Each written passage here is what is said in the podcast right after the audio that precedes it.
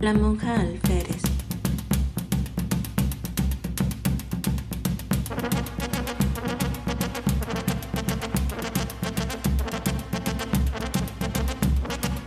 Uno de los personajes del virreinato que más fama gozó en su tiempo y después de su muerte fue la célebre doña Catalina Erauso, nacida en San Sebastián de Guipúzcoa en 1592,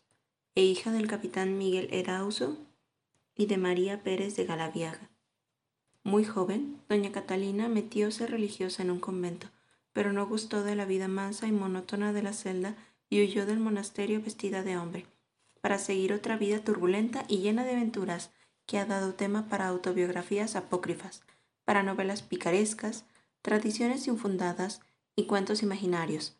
y aún para libros eruditos, como el que publicó en París el año de 1829 Joaquín María de Ferrer, en la imprenta de Julio Didot, reimpreso en Barcelona en 1838 y traducido en parte al francés por el gran poeta José María Heredia.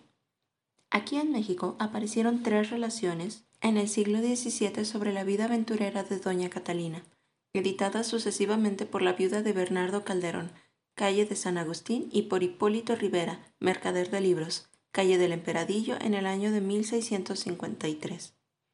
Muy conocidos son los episodios de la vida romancesca de tan célebre mujer, que por haber sido religiosa y después militado en los ejércitos reales en el Nuevo Mundo, llegó a ser más conocida con el apodo de la monja alférez. Pero, en los relatos y obras que la han hecho tan popular, no se contienen los curiosos pormenores que consigna la última y tercera relación, impresa aquí en el siglo XVII, en la cual se hace verdadera narración de sus memorables virtudes y ejemplar muerta en estos reinos de la Nueva España.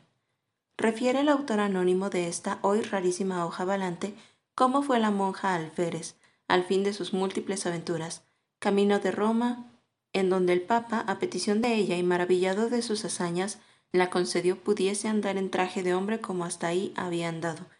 y de cómo, habiéndole replicado a su santidad un cardenal que no era justo hacer ejemplar para que las mujeres que habían sido religiosas anduviesen en traje indecente? Le respondió el sumo pontífice, dame otra monja alférez y haré lo mismo. Con tal licencia y con cuatro láminas del patriarca San José, otros tantos jubileos para que hiciese gracia de ellos a las personas que gustase, se embarcó rumbo a España, y amparada allí de un buen valedor, consiguió que el rey, en premio de sus servicios militares en América, le librase un citado de 500 pesos anuales contra las cajas reales del Perú, Manila o México. Consta, por otros documentos que se citan en el libro del señor Ferrer,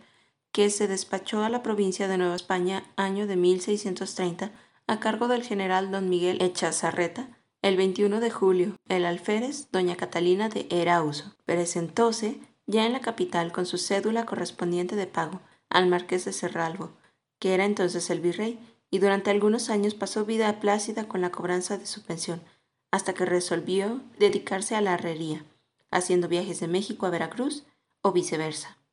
El padre capuchino Fray Nicolás de Rentería dice que la conoció siendo él seglar de Veracruz en el año de 1645. Entonces se llamaba don Antonio de Erauso y tenía una recua de mulas en que conducía con unos negros ropa a diferentes partes, que era sujeto allí tenido por de mucho corazón y destreza, y que andaba en hábito de hombre, que traía espada y daga con guarniciones de plata, y que era de buen cuerpo, no pocas carnes, color tigreño, con algunos pocos pelillos por bigote. Otros de sus contemporáneos que la conoció dice que fue retratada por el pintor Francisco Crescencio. Ella, refiere, es de estatura grande y abultada para mujer, pero bien que por ella no parezca ser hombre. No tiene pechos, que desde muy muchacha me dijo haber hecho no sé qué remedio para secarlos y quedar llanos como le quedaron, el cual fue un emplasto que le dio un italiano que cuando se lo puso le causó un gran dolor. De rostro, prosigue, no es fea pero no hermosa. Los cabellos son negros y cortos como de hombre, con un poco de melena. Viste de hombre a la española, trae la espada bien ceñida y así la vide la cabeza un poco agobiada, más de soldado valiente que de cortesano, y de vida amorosa. Solo en las manos se le puede conocer que es mujer, porque las tiene abultadas y carnosas, robustas y fuertes, bien que las mueve algo como mujer. Volviendo a nuestra última y tercera relación, impresa en México, Se encuentra en ella que en uno de tantos viajes que hizo a Villa de Jalapa le dio cierto mercader una carta para el alcalde mayor, quien deseaba enviar una hija suya a México con el fin de que profesara en un convento de esa ciudad y corte. El alcalde, como leyera que la carta de don Antonio era hembra y no hombre, para cerciorarse más de ello y confiarle la conducción de su hija con menos peligro, ordenó a las otras hijas que tenía que dispusiesen un baño y convidasen a nuestra monja peregrina. Hicieronlo así, y habiendo aceptado, puesto el alcalde mayor a donde las veía y no podía ser visto, con la experiencia conoció que era verdad lo que le habían escrito, con que al día siguiente le entregó a la dama que había de ser religiosa. Caminaba con ella y de su hermosura enamorada cuando llegaron cerca de Chila.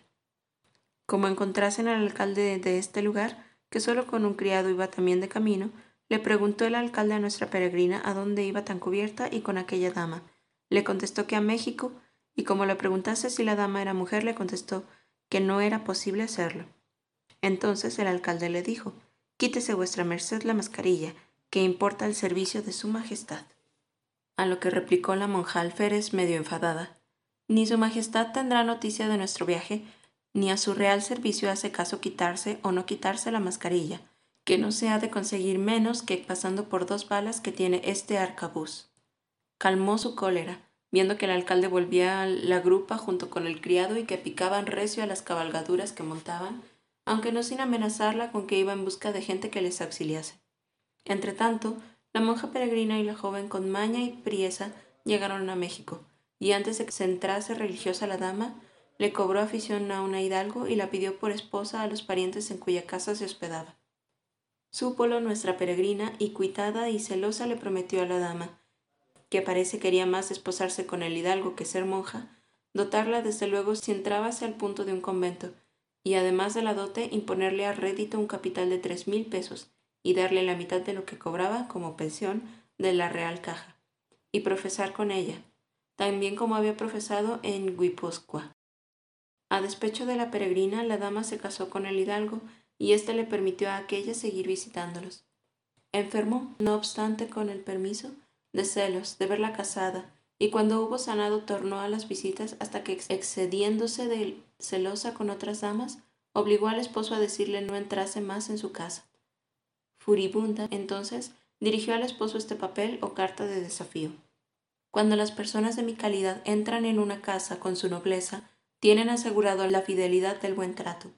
y no habiendo el mío excedido los límites que piden las partes de vuestra merced,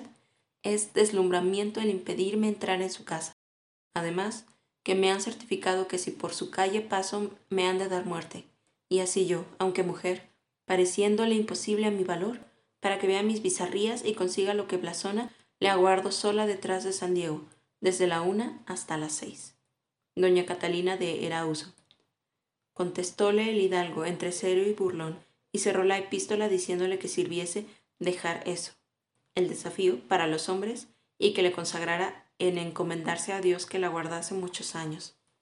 Volcanes de iracundia echaba por los ojos la peregrina monja, y a no haber meditado entre ambos amigos que lo reconciliaron, dejándolos bien satisfechos. ¿Quién sabe qué hubiera acontecido?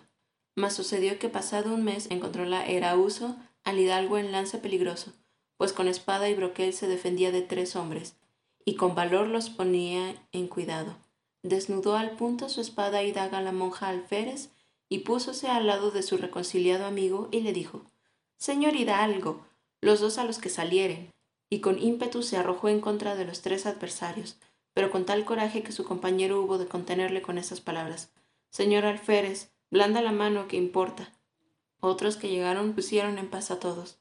y cuando el favorecido de la pendencia iba a darle las gracias del beneficio, oyó que volviendo las espaldas y envainando el acero le dijo Señor Hidalgo, como de antes.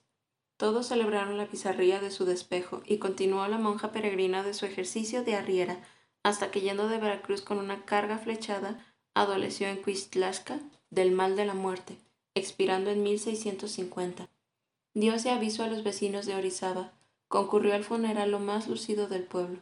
pues fue muy amada de presbíteros y religiosas, porque aparte de sus varoniles arrojos, rezaba todos los días lo que era obligación a monjas profesas, ayunaba toda la cuaresma, los advientos y vigilias, Tres disciplinas hacía lunes, miércoles y viernes, y oía diariamente misa.